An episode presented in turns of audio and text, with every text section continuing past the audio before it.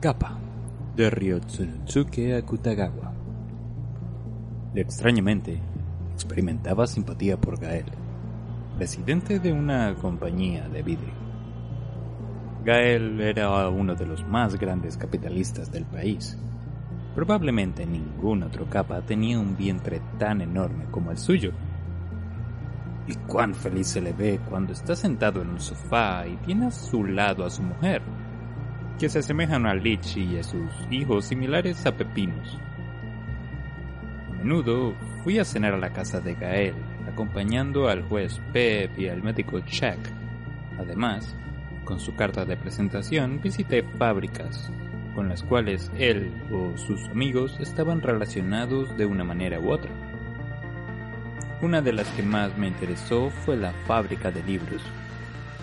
Me acompañó un joven ingeniero que me mostró máquinas gigantescas que se movían accionadas por energía hidroeléctrica. Me impresionó profundamente el enorme progreso que habían realizado los capas en el campo de la industria mecánica. Según el ingeniero, la producción anual de esa fábrica ascendía a 7 millones de ejemplares. Pero lo que me impresionó no fue la cantidad de libros que imprimían, sino la casi absoluta prescindencia de mano de obra.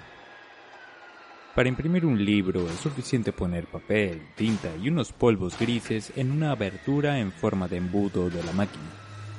Una vez que esos materiales se han colocado en ella, en menos de 5 minutos empieza a salir una gran cantidad de libros de todos tamaños, cuartos, octavos, etc. Mirando cómo salían los libros del torrente, le pregunté al ingeniero qué era el polvo gris que se empleaba. Este, de pie, y con aire de importancia frente a las máquinas que relucían con negro brillo, contestó indiferentemente. Este polvo, este polvo son sesos de asno. Acá se secan los sesos de asno, se les convierte en polvo. El precio es como de 2 a 3 centavos por tonelada. Por supuesto, la fabricación de libros no era la única rama industrial donde se había logrado tales milagros. Lo mismo ocurría en las fábricas de pintura y de música.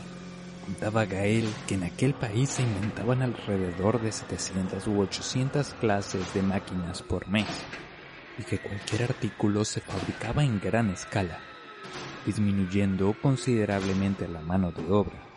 En consecuencia, los obreros despedidos no bajaban de 40 o 50 mil por mes. Pero lo curioso era que a pesar de todo ese proceso industrial, los diarios matutinos no anunciaban ninguna clase de huelga.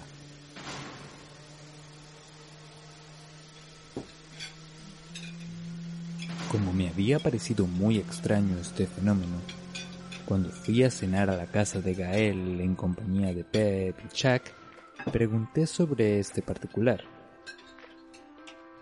Porque se los comen a todos. Gael contestó impasiblemente con un cigarro en la boca, pero yo no había entendido qué quería decir con eso de se los comen. Advirtiendo mi duda, Chuck, el de los anteojos, me explicó lo siguiente, terciando en nuestra conversación. Nosotros matamos a todos los obreros despedidos y comemos su carne. Mira este diario. Mes despidieron a 64.769 obreros.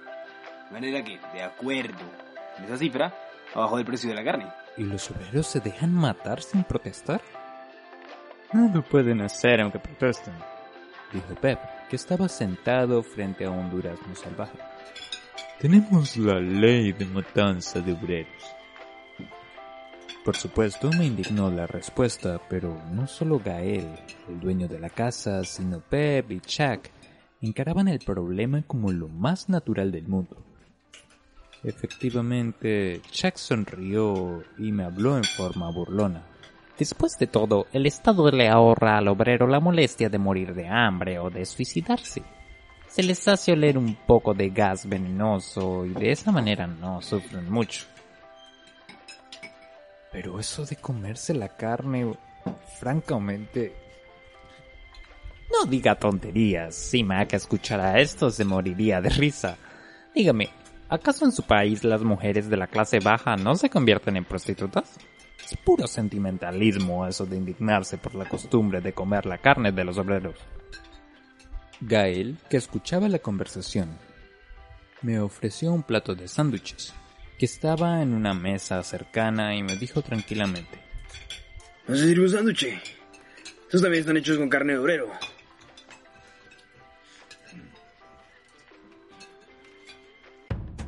Somos Paola Chacón Y José Andrés Molina, y estás escuchando Bibliófilos, Cuentos y Novelas.